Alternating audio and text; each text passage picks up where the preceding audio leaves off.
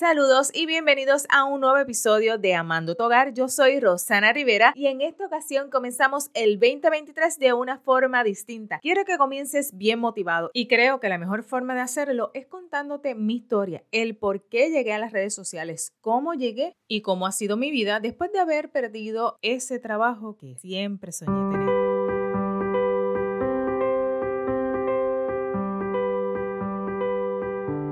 Esta historia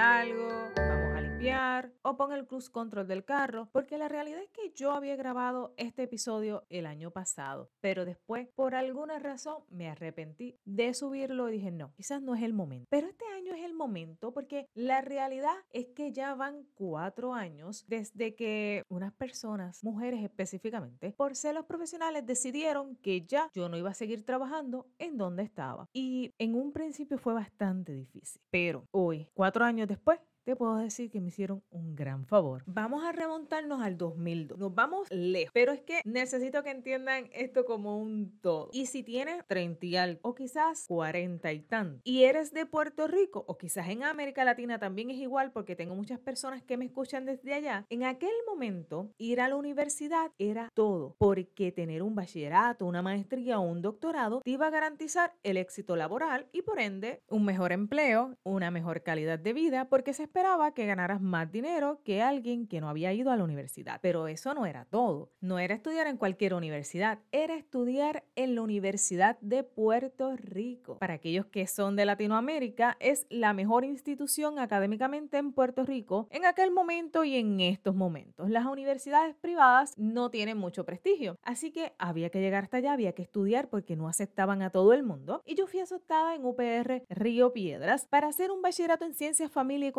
con una concentración en extensión agrícola, pero yo sabía que iba a ser un poco difícil conseguir trabajo en esa área y decidí hacer una segunda concentración en educación secundaria para ser maestra de economía doméstica que hoy se conoce como ciencias, familia y consumidor. El detalle es que a mí nunca me ha gustado estar en un salón de clases. Pienso que acá entre ustedes y yo es una pérdida de tiempo porque las personas están obligadas a tomar un curso que realmente no les interesa. Así que ya el segundo año me fui a hacer una maestría en biblioteca y eso sí me gusta, que es a lo que me dedico en estos momentos. Pero siempre con las miras a conseguir trabajo en extensión agrícola. Así que fui a varias entrevistas, pero aquí en Puerto Rico, que yo creo que en Latinoamérica es igual, hay una sola cosa. Más allá de los estudios, más allá de la experiencia que yo podía tener, por encima de todas las demás personas que eran entrevistadas, me faltaba una cosa. Lo que en Puerto Rico llamamos una pala política. Y es esa persona que tiene conexiones dentro de todas las agencias de gobierno, porque muchos de los puestos bien pagados en Puerto Rico están dentro de las agencias de gobierno y Extensión Agrícola pertenece a la Universidad de Puerto Rico, recinto de Mayagüez, y es una institución política, donde la mayoría de los nombramientos son políticos y yo no lo tengo. Y te preguntarás si estás en Latinoamérica, ¿cómo funciona? Igual que en sus países, porque yo veo mucho TikTok de allá. Y esta persona está conectada contigo o con algún familiar y se encarga de que tú entres a ese puesto que tú quieres a cambio de un voto o del voto de toda la familia o a cambio de que compres taquillas para sus eventos o a cambio de donaciones de dinero para sus campañas, ya ustedes entienden un poquito. Así que yo fui a más de cuatro entrevistas y da la casualidad que ninguna las pasaba, pero era la única persona con la preparación académica y de pronto habían personas que no tenían la preparación académica ocupando esos puestos. Y uno dice como que, ¿what? ¿Qué es lo que está pasando aquí? Pues bueno, con los años tú te vas acostumbrando y luego de siete años yo logro entrar a este puesto que yo siempre había querido. Pero no fue así de sencillo como ustedes lo ven. Esto fue algo que yo nunca olvidaré. En el caso de estas entrevistas, algo bien importante era que nunca se podía encontrar una persona con la otra. Tú no podías ver a la otra persona. Pero como había sido tan irregular el proceso continuamente, pues uno de los líderes del comité de evaluación a la hora de entrevistar pide que el decano esté presente por medio de cámara. Como no sabían manejar bien la internet, tuvieron problemas y hubo un momento en que las personas que iban a ser entrevistadas, que éramos cuatro, estuvimos juntas en la misma sala. Como les decía, en este tipo de entrevistas esto no puede suceder. Tú no puedes ver a la otra persona por razones obvias. Así que te lo dejo a tu imaginación. En esta habitación habíamos cuatro personas y yo no sé cuál es mi habilidad, pero yo tengo una habilidad increíble para poder sacar la información a la gente que ustedes no tienen idea. O yo llevo siete años, llevo cuatro entrevistas y esto no se me da. Y yo sé que yo soy la única persona preparada. Así que yo empiezo a hablar con ellas y las saludo, ah, ¿cómo están? Y qué sé yo. Y en una de esas le pregunto que cuál es su preparación académica. El puesto exigía que fuera una persona con bachillerato en ciencias familia y consumidor. No decía en ningún momento que tenía que tener una especialidad. El detalle es que somos bien pocas, así que nos conocemos. Dos de ellas eran nutricionistas y tenían una maestría en salud pública. Y yo con las nutricionistas las respeto un montón, pero cuando nos vamos a trabajo de campo, pues hay cosas que son muy distintas a hacer una dieta. Y la tercera persona era una secretaria que había cogido una certificación como maestra en ciencias, familia y consumidor, pero no tenía un bachillerato. ¿A que no saben quién era la que le iban a dar el puesto? A la persona que tenía la certificación, porque era la persona que tenía la pala, porque era la persona que era la amiga de yo no sé quién, que era la otra amiga de yo no sé cuál. Y ustedes saben cómo es esto. El detalle es que dentro de ese comité que evaluaba a cada uno de los candidatos, yo conocía a alguien. Y le digo, mira, eh, esta persona no tiene la preparación y está aquí cuando se supone que tenga mínimo una maestría para poder ocupar el puesto y lo que tiene es un grado asociado en secretarial y una certificación como maestra en ciencia, familia y consumidor. Y ella me dice, olvídate de eso, ese no es tu problema, tú no tienes que estar pendiente a eso. La realidad es que en ese momento yo no entendía qué era lo que pasaba, pero yo sé que yo tengo que defenderme porque es que yo no puedo seguir más. Y entonces esta plaza no es que todo el tiempo hay entrevistas es cuando ellos deciden que van a aprobar las entrevistas y todo lo demás, y estamos hablando de un puesto que con una maestría comienza en 4 mil dólares mensuales, eso es un montón de dinero en Puerto Rico, y adicional a eso tienes un excelente plan médico que no pagas absolutamente nada, tienes tres retiros. Miren, es un puesto que quiere cualquiera, porque en ningún lugar con maestría en Puerto Rico ganas tanto dinero y cada tres años te suben desde 500 hasta 1000 dólares. Así que, ¿quién no va a querer un puesto así? Ay, ni pensar en los viajes, todo pago a Estados Unidos dos y tres veces al año. Y no siempre a Estados Unidos, a otros lugares. Así que, bueno, yo hago la entrevista, eh, yo no sabía las preguntas, la otra persona sí sabía las preguntas, me dicen que hizo tremenda entrevista, pero que no se pudo contratar porque no tenía la preparación académica. Pues obviamente, si ya tú sabes la respuesta a las preguntas y las preguntas, pues va a ser mucho más fácil para ti que para mí. Cuento largo corto, entro a la plaza. Eh, la plaza era en Extensión Agrícola de Humacao y yo estaba cubriendo una plaza que adivinen qué, de una persona que estuvo cuatro años trabajando en ese puesto, pero no tenía la preparación académica, sino que su papá era un gran donante al PNP. Y yo vine a llenar esa plaza de una persona que no tenía la preparación, pero que le dijeron, váyase a estudiar. Ah, porque también te pagan los estudios. Así que ella estaba ya estudiando con los fondos que le estaban dando eh, por ser empleada, que no estaba pagando nada. Y en el momento en que se dan cuenta, pues a ella la sacan. Y básicamente un año después entró yo. De verdad que desde un principio yo sabía que a mí no me querían, pero yo traté de hacer todo lo posible por agradar a las personas. Ustedes saben que aunque en el fondo uno no quiera, hay veces que hay que disimular un poco. Así que pues yo trataba de agradar a los compañeros, trataba en todo momento también de mantener distancia, porque ya me habían dicho mantén distancia y categoría con algunas de las personas. El detalle aquí es que todas eran mujeres, por si acaso, para que tengan una idea. Estaban los agrónomos y las extensionistas que ahora son educadoras. Y entonces estaban aparte. El detalle importante es que yo no tenía problemas con ninguno de los agrónomos. Eso era una maravilla. Y agrónomos mujeres tampoco. Pero con las educadoras no me querían ver ni en pintura. Así que yo me dediqué a hacer mi trabajo, pero hice el trabajo tan y tan bien que comencé a opacarlas a ellas. Y ya en mi tercer año de trabajo, tenido muchos logros, entre ellos publicaciones en la prensa, tenía un programa de radio que salía todos los miércoles, estaba escribiendo para el periódico Oriental y periódico La Esquina y mi trabajo se estaba viendo porque yo decidí moverme de una forma distinta, hacer el trabajo que me pedían, pero diferente, porque yo comencé a dirigirme a las mujeres que estaban desempleadas para que ellas pudieran ser el sustento de sus hogares, porque en la mayoría eran mujeres solas. Así que yo busqué recursos que le dieran talleres eh, de tejido, bordado, floristería, tapicería, bisutería, jabones artesanales, vela, entre otras cosas. Y ahí yo le daba el taller de cómo mercadear su producto a través, en aquel momento te estoy hablando del 2018, hacerlo por medio de Facebook.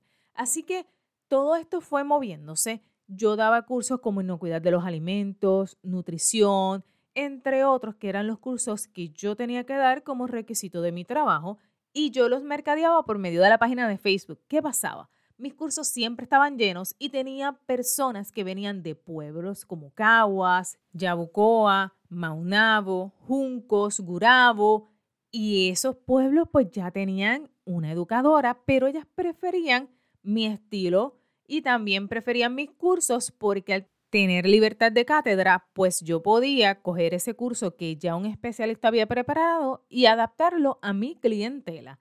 Esto hizo que se llenaran, esto hizo que las personas vieran mi trabajo y entonces creó la envidia y los celos profesionales, al punto que a mí me acusaron de no ir a la fiesta de Navidad y yo no me dio la gana de ir porque yo estaba de vacaciones, yo no iba a suspender mis vacaciones para ir a una simple fiesta de Navidad que realmente no me importaba ni quería compartir con ninguna de esas personas, porque yo hacía mi trabajo y más allá de eso no entendía por qué yo tenía que estar obligada a socializar con gente que a mí no me interesaba. Otro problema fue que ellas le molestaba la ropa que yo utilizaba porque alegadamente por cómo yo me vestía yo no podía llegar a un público específico. Otro problema era que tenía también, además de la clase trabajadora, tenía pues las personas de Palmas del Mar que también acudían a mis cursos y ellos decían que tenía que hacer de personas de bajos recursos. Pero ¿y por qué yo tengo que enseñar a personas de bajos recursos que realmente no le interesa? En ninguna parte decía eso, simplemente decía que se dieran los cursos y que había que tener una cantidad de personas y eso era todo. Pero cuando tú vas viendo, todo esto venía por ser los profesionales porque el problema era que ellas no tenían los números o simplemente pasaban el año de viaje y yo lo pasaba trabajando y mi trabajo sí se veía. Y con esto vino el huracán María y vino el cambio de gobierno y ahí ganaron los PNP, Ricky Rosselló. Y el puesto que yo tenía, ¿se acuerdan de quién yo le dije que era? De la hija de un donante de los PNP. Así que en ese momento, cuando esto pasa, yo vengo y le digo a la supervisora, no me votes para darle el puesto a ella, porque yo sé que es de ella. Así que muéveme a otra de las plazas porque hay varios pueblos sin educadora. Sí, no te preocupes. Y cuando me hace las evaluaciones, yo tenía evaluaciones del 90%, del 95%, evaluaciones que decían, sigue así, lo estás haciendo perfectamente. Y en algunos momentos, pues, si yo estaba de vacaciones, el programa de radio tenía que seguir. Y había veces, pues, que yo me iba fuera del país y quería pues cogerme esas dos semanitas relax y las dejaba alguna de ellas, de las compañeras cercanas de la región de Caguas, para que hicieran el programa de radio. ¿Qué pasaba? Ellas no sabían hacer un programa de radio, ellas esperaban que alguien le preguntara algo y no hablar y hablar y hablar, que era lo que yo hacía, que llegaba con la información y la daba. Y el problema fue que ellas nunca lograron hacer eso y ellas decían que yo había dejado de trabajar por irme a radio, por irme a prensa, pero era porque ellas no tenían la habilidad de poderlo hacer y cuando estaban frente a los micrófonos eran un desastre por completo y mucho menos poder manejar una página de Facebook para mercadear sus cursos. Así que toda esta bola de nieve fue creciendo y en un momento en el que ya yo sabía que a mí me iban a sacar desde el primer momento en que me contrataron, llega este email a las cinco y media de la tarde, mientras yo iba saliendo de un lugar, un 28 de septiembre, y el email decía que mi contrato no iba a ser renovado efectivo un 30 de septiembre. Eso fue un viernes. No hubo forma de poderme comunicar con el decano para saber qué era lo que pasaba. Y ya el 30 de septiembre estaba fuera. ¿Cuál fue el gran problema? Enviaron una carta certificada con fecha del 5 de octubre, que era efectiva el 30 de septiembre. ¿Cuál fue la prisa? ¿Cuál fue el juro de sacarme? ¿Y por qué me sacaron por email? Pues mira, esas fueron preguntas que yo siempre me hice durante estos cuatro años, porque yo entendía que mi labor era excelente. Mi supervisora hizo unas evaluaciones de excelencia y al final, cuando le preguntan a la supervisora si ella recomendaba la renovación de contrato, que esto se hacía de forma anual, y ella supuestamente dijo que no, pero todas mis evaluaciones que había estado haciendo durante todo el año eran evaluaciones perfectas. Bueno, eso me dijeron acá entre ustedes y yo, pero yo cometí un pequeño error. Y yo quiero que ustedes lo anoten bien y que estas palabras nunca a ustedes se le olviden. Cuando yo fui a la evaluación, porque te evalúa un comité completo, y a este comité tú le presentas una carpeta con todo el trabajo realizado durante el año y te evalúan agrónomos y educadoras. El detalle es que las educadoras es las que evalúan tu trabajo porque supuestamente los agrónomos no pueden evaluar tu trabajo cuando se supone que trabajamos en conjunto. Así que ellos saben lo que hace cada quien. En este caso, las compañeras mías son las que me evalúan. Aquellas que son permanentes. Las que no me querían ver, las que no me soportan, las que yo le estoy quitando la clientela, esas es las que me evalúan. Y ella buscaron, miren, como le dije, lo que me ponía, que yo llegaba contenta por las mañanas, eh, todo como yo me expresaba, como yo hablaba, como yo escribía, que yo no podía llegar a las personas, que yo había tenido muchas faltas porque había que escribir cartas circulares y estas cartas circulares se enviaban y cuando se enviaban a la gente de, de nivel central le gustaban y llegaban a todo el correo de UPR Mayagüez y esto a ella le molestaba porque ellas llevaban 20 y 30 años y esto nunca había pasado. Ustedes entienden.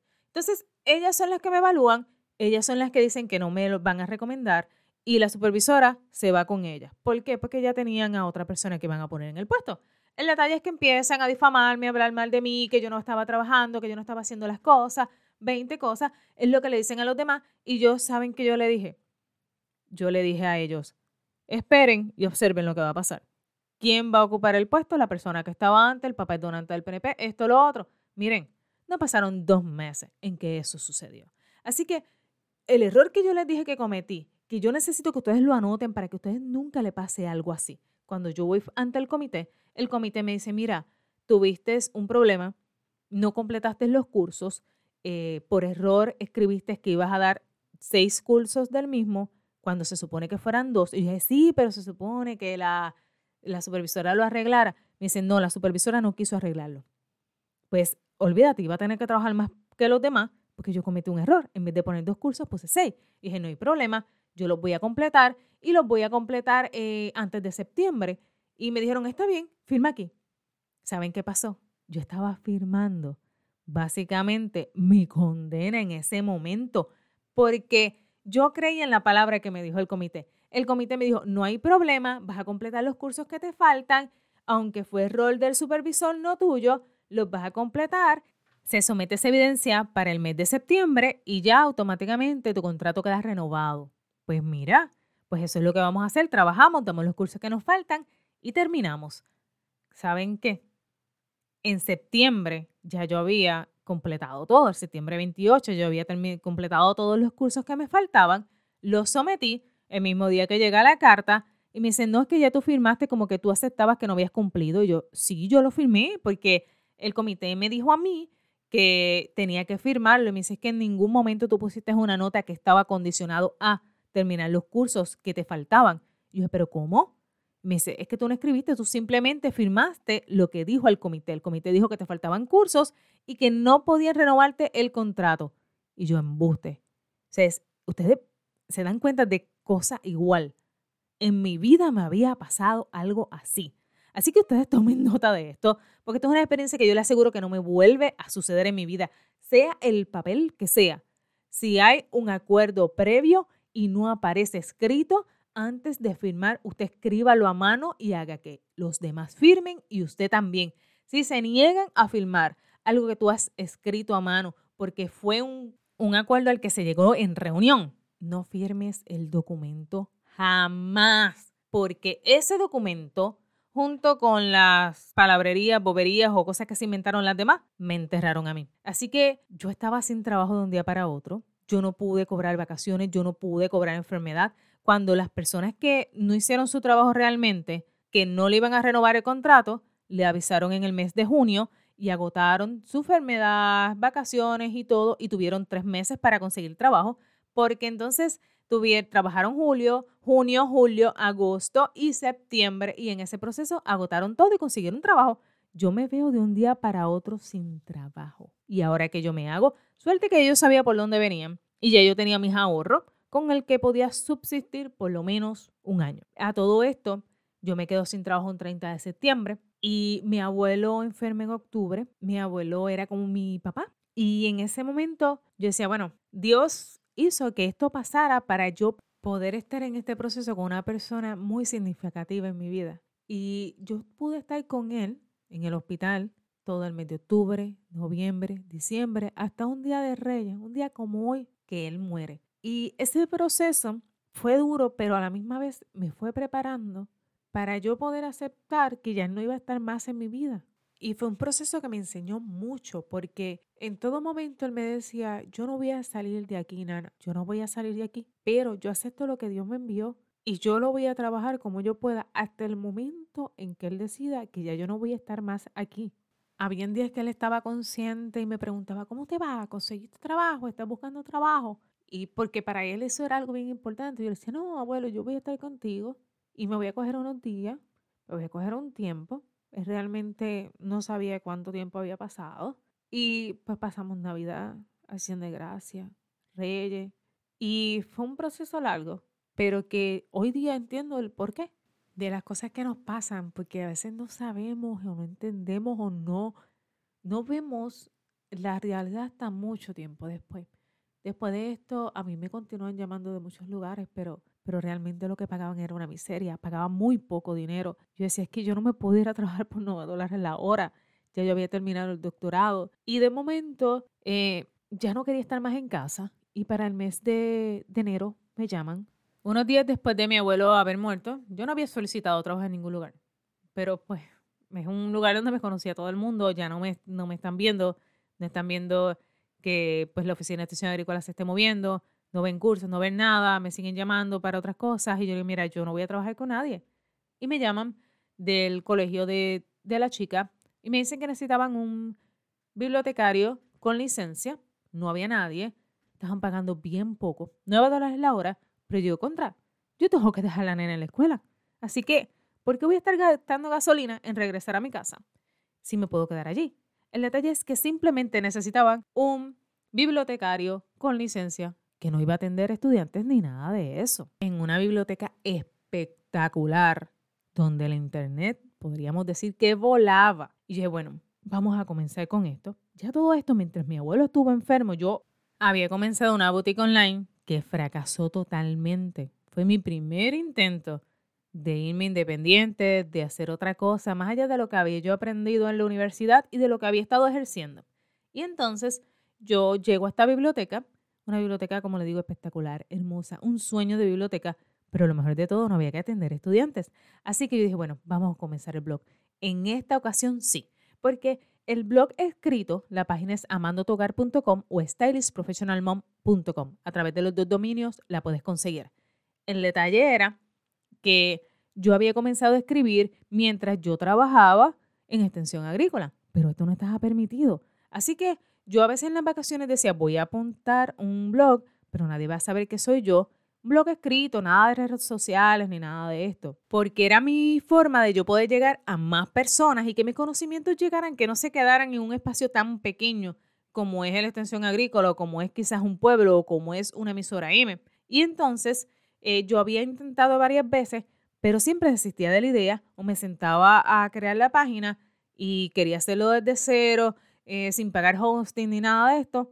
Y un día dije, no, hoy no estoy trabajando, no tengo el tiempo, ya yo lo intenté, hacerlo desde cero, sin hosting, sin esto, programando y todo lo demás. No, voy a hacerlo como se supone que se haga, pago el hosting, pago el dominio, pago una plantilla para la página web y le puedo decir que en cuestión de horas ya mi blog estaba publicado y ya tenía cuatro entradas, porque yo me dediqué durante estos tres años a escribir y escribía cartas circulares porque era obligación parte del trabajo, pero yo quería escribir de una forma menos formal para que todo el mundo llegara a todo el mundo, simplemente.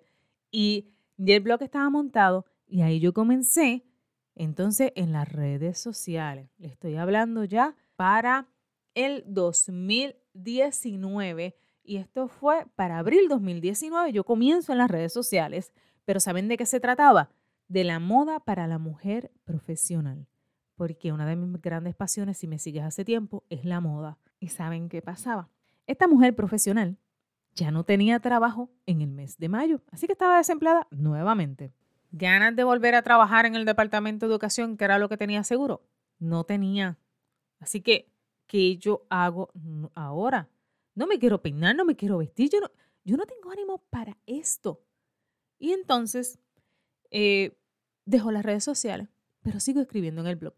Sigo escribiendo, eh, hay una de las pestañas del blog eh, donde yo escribo más profundamente sobre experiencias de vida. Está bien escondidito en el blog, así que búscalo por ahí. No recuerdo ni siquiera el nombre. Y yo sigo escribiendo y desahogándome dentro de ese blog. Y a veces subí una que otra historia a Instagram. Ya estamos hablando del 2019, en agosto 2019.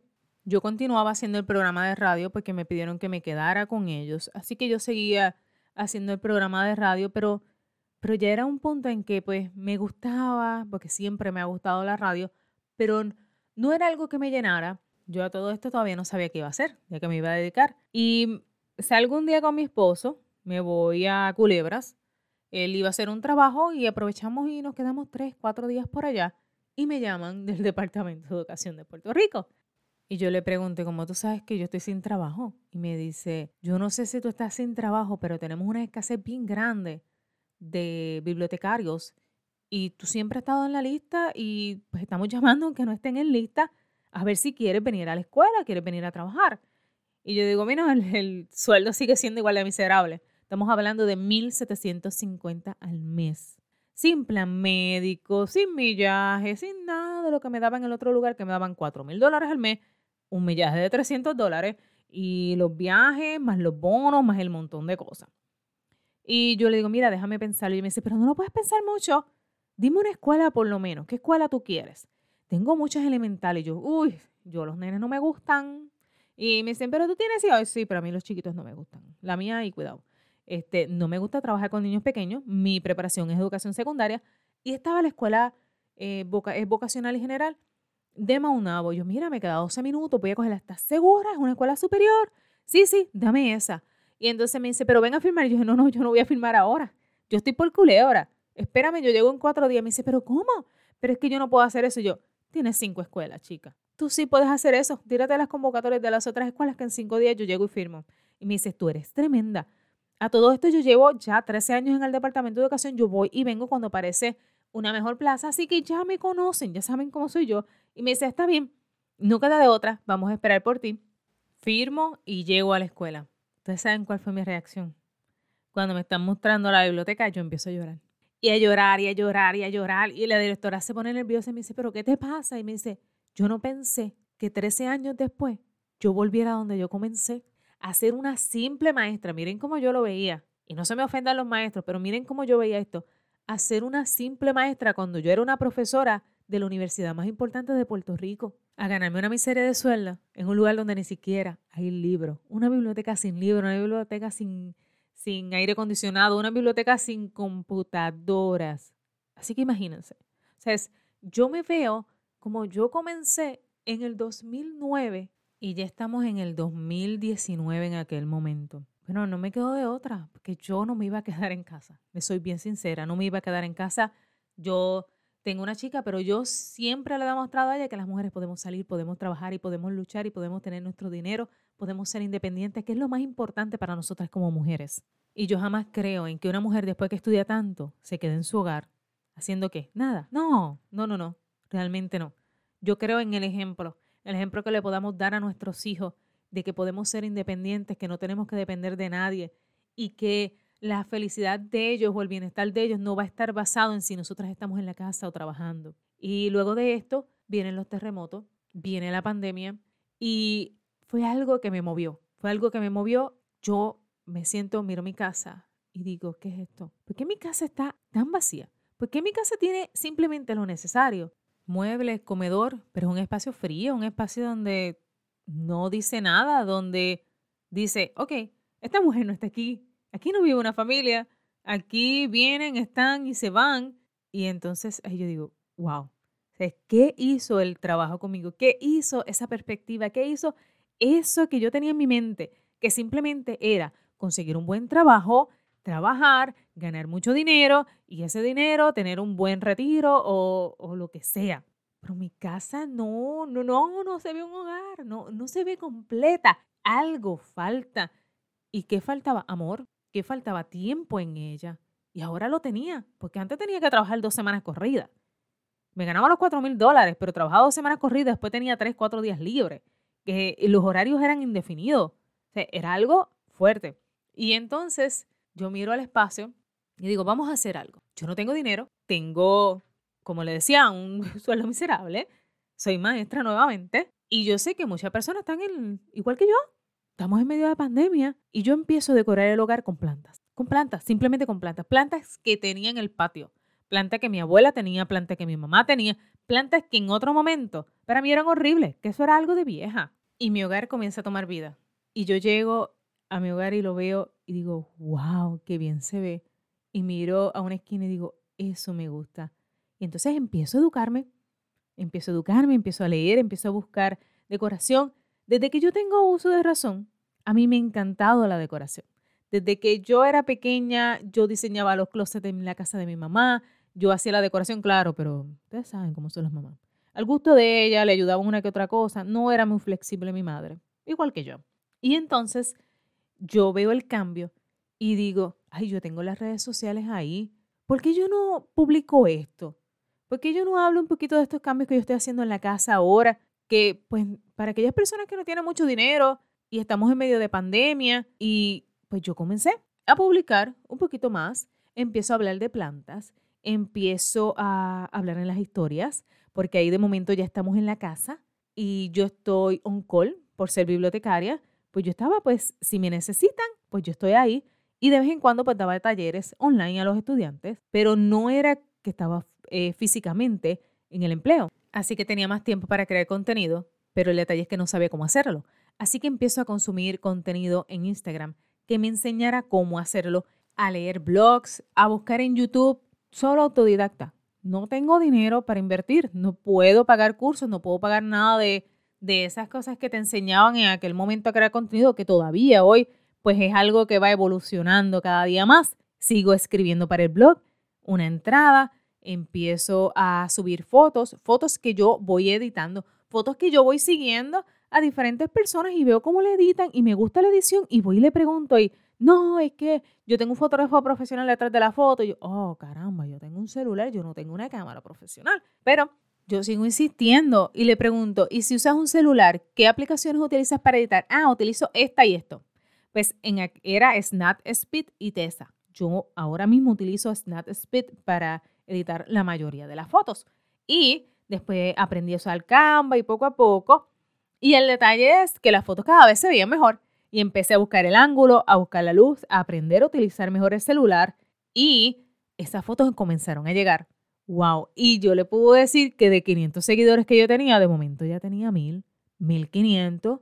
Y eso era mucho. Para mí era un montón. Y entonces yo dije, no, no, déjame ver. Y entonces empiezo a, a consumir contenido de gente de Puerto Rico que en mi nicho no había nadie en aquel momento.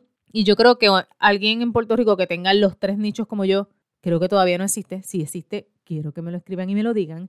Y entonces yo vengo y digo, bueno, pero es que yo veo a estas personas que siempre están creando contenido para marcas. Ay, yo quiero hacer eso. Pero ¿y cómo yo hago eso? Y en ese momento yo me encuentro con Abeja Social me van a tener que disculpar, no recuerdo el nombre, pero con ese nombre, Abeja Social, la van a conseguir a través de las redes. Y ella estaba dando un taller. Recuerden que estamos en medio de pandemia. Hay talleres online por todas partes. Y dije, aquí es que yo voy a aprovechar y voy a tomar ese taller. Tomo el taller y luego cojo una asesoría con ella, una asesoría privada. Y en esta asesoría privada, ella me enseña a crear el Media Kit. Bueno, ya lo había enseñado en el curso pero me enseña, no me enseña, me edita el Media Kit y me dice, ok, esto es lo que vas a poner, esto está bien. Y me enseña cómo hacer una propuesta. Y yo decía, pero ¿por qué propuesta si es que las marcas te buscan a ti? Pero no, no, no, mi gente, esto es lo mismo. Si no te conocen, nadie te va a encontrar.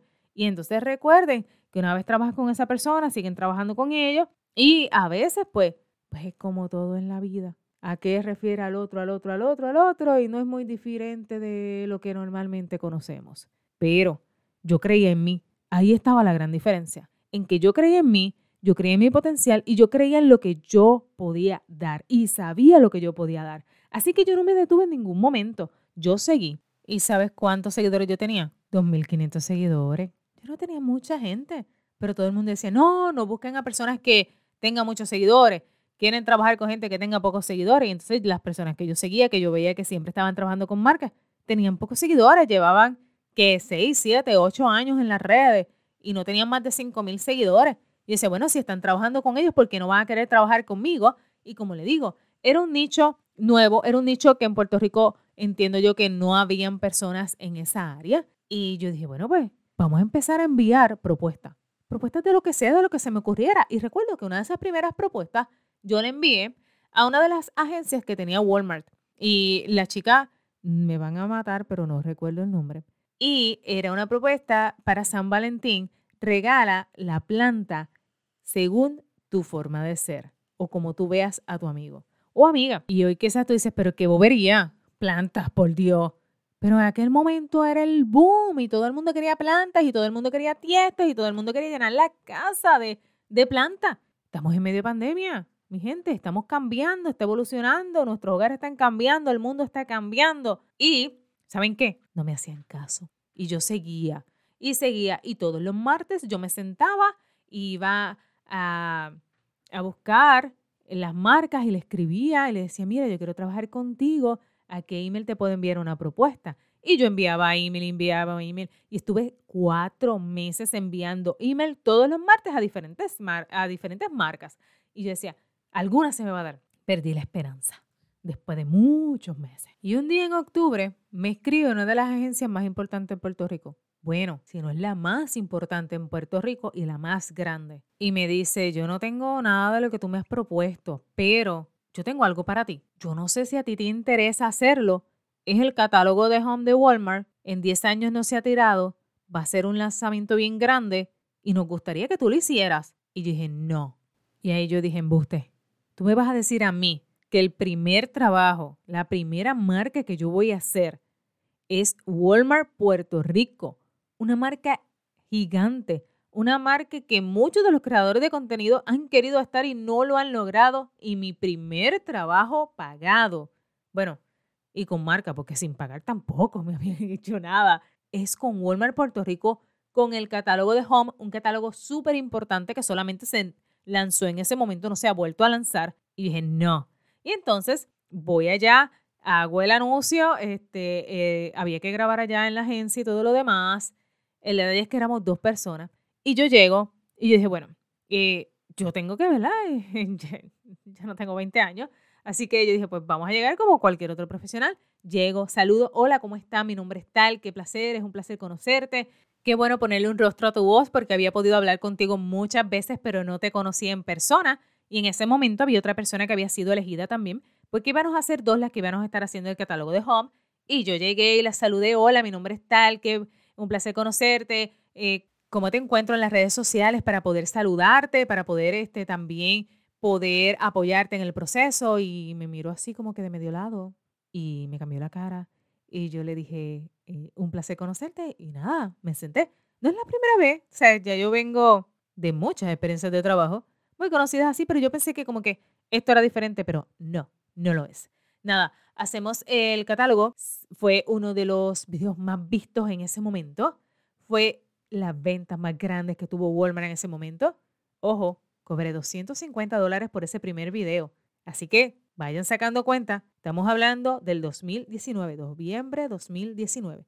Y entonces, en abril del 2020, me llama Walmart Puerto Rico para hacer unas cápsulas que se llamaban Tu casa al día.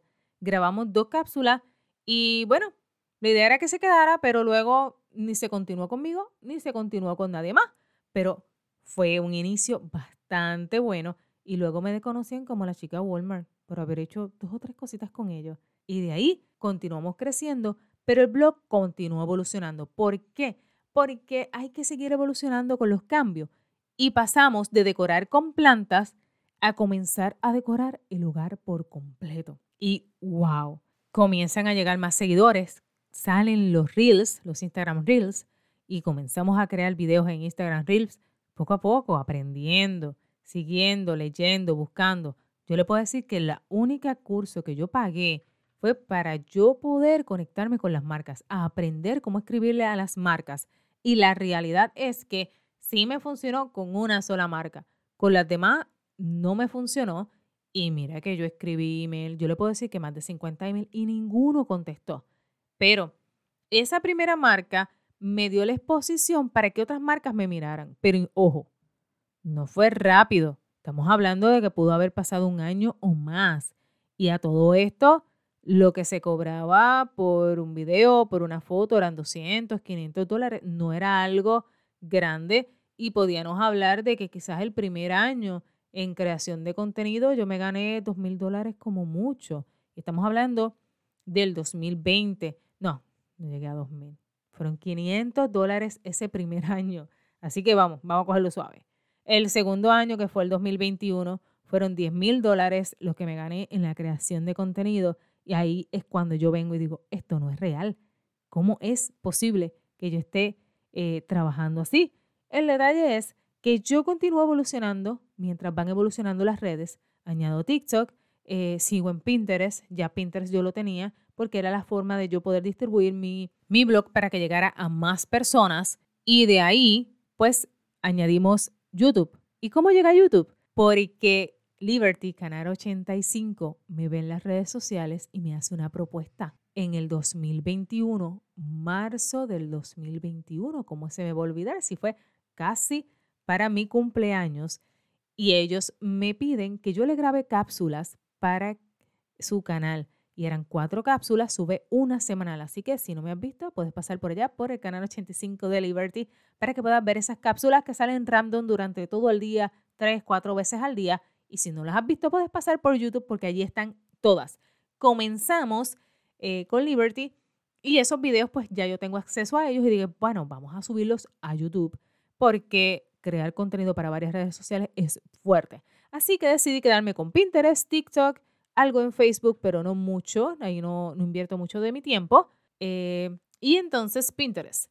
Pinterest este año me pagó, pero ya mismo hablamos de eso. Y esto lo que trajo no simplemente fue trabajo en las redes sociales, no fue exposición, más seguidores, pero a la misma vez mucha envidia, eh, muchas personas tratando de copiar mi contenido personas que literalmente copiaban por completo el contenido y que luego otras personas venían a decir, no, que tú le estás copiando el contenido a ella y me insultaban.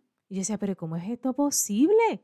Y yo, si yo lo creé primero, mira las fechas, no. Y me decían en, en todo momento, es que ningún contenido es original. Es imposible que los contenidos sean originales. Y yo, bueno, yo no creo que mi contenido pueda ser copiado a ninguna parte porque nadie tiene la misma cocina que yo. No creo que haya por ahí alguien en las redes que también sea maestra de economía doméstica y que domine el tema como yo. Mira, la realidad es que uno bloquea y sigue.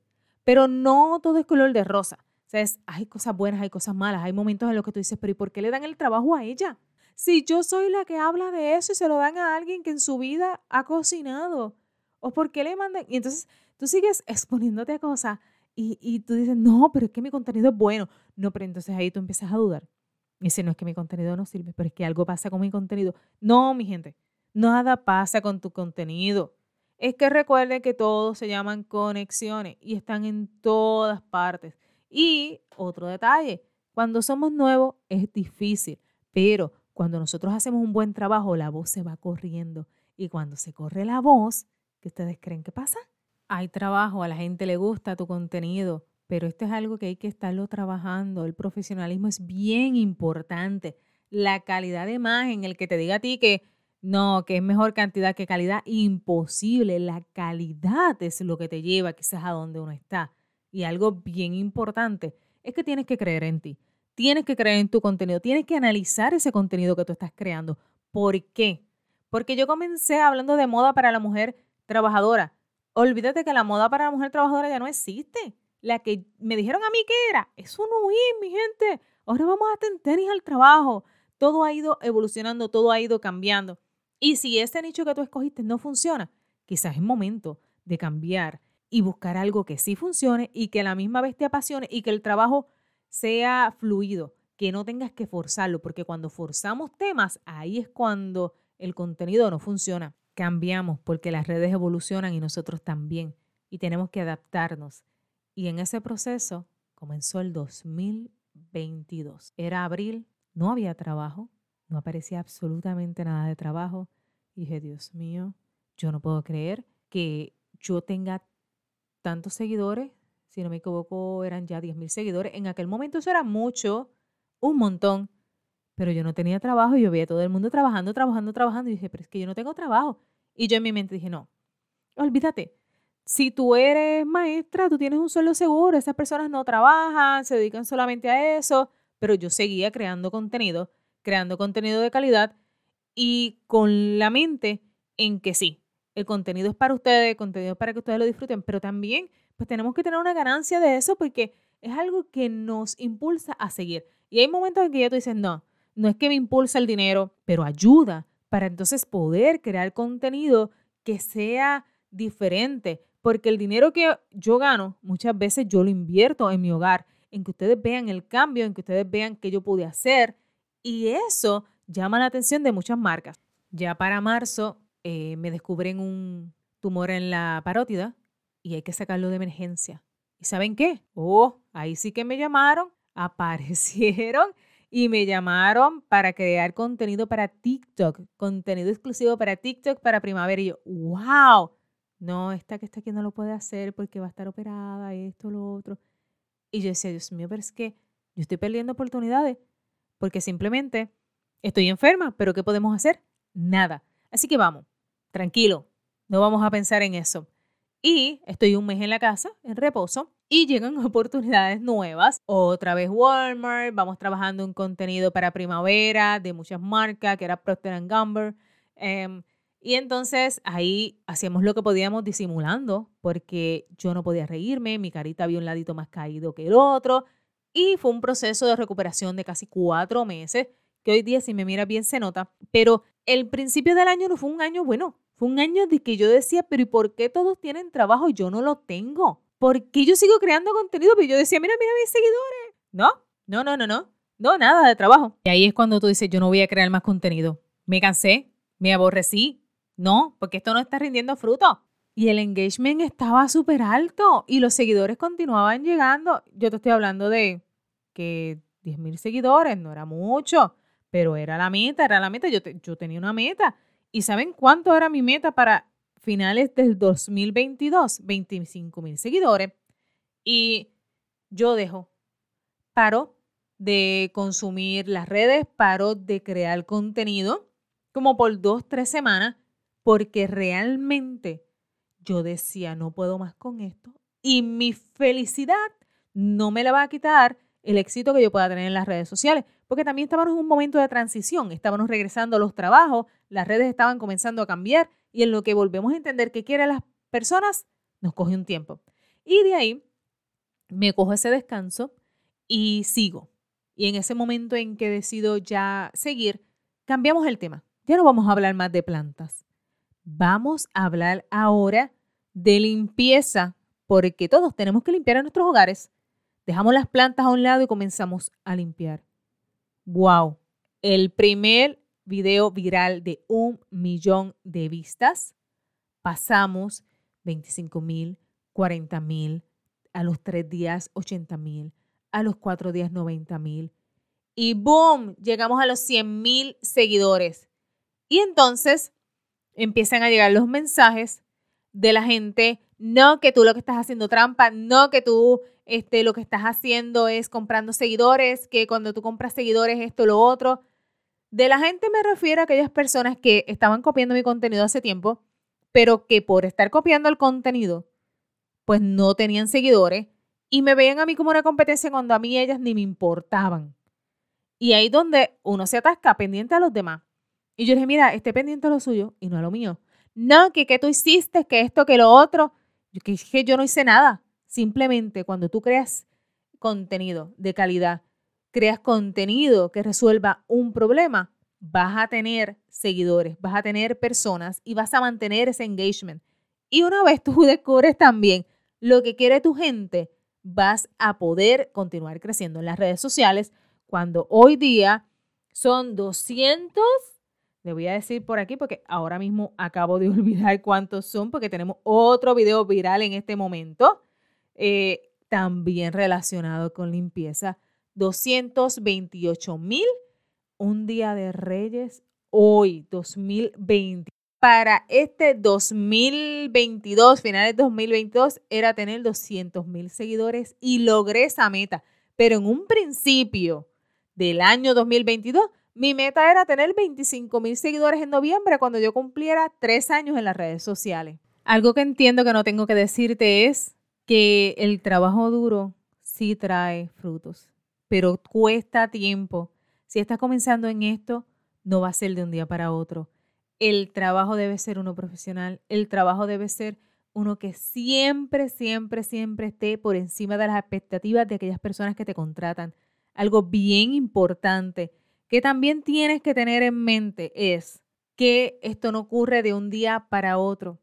No solo ocurre en las redes sociales, que simplemente es mi ejemplo. ¿Y por qué es mi ejemplo? Porque en la vida profesional no me dieron la oportunidad y las redes sociales sí me dieron la oportunidad de poder educar y poder educar en masas. Así que si en el ámbito laboral tú entiendes que puedes crecer, hazlo, inténtalo, porque realmente la satisfacción que sientas al final es bien grande. Pero si tú entiendes que en tu trabajo eso no va a ocurrir, Trabájalo para ti, trabájalo aparte como una agencia, como una corporación, como lo que tú quieras ser. En mi caso no me dieron la oportunidad.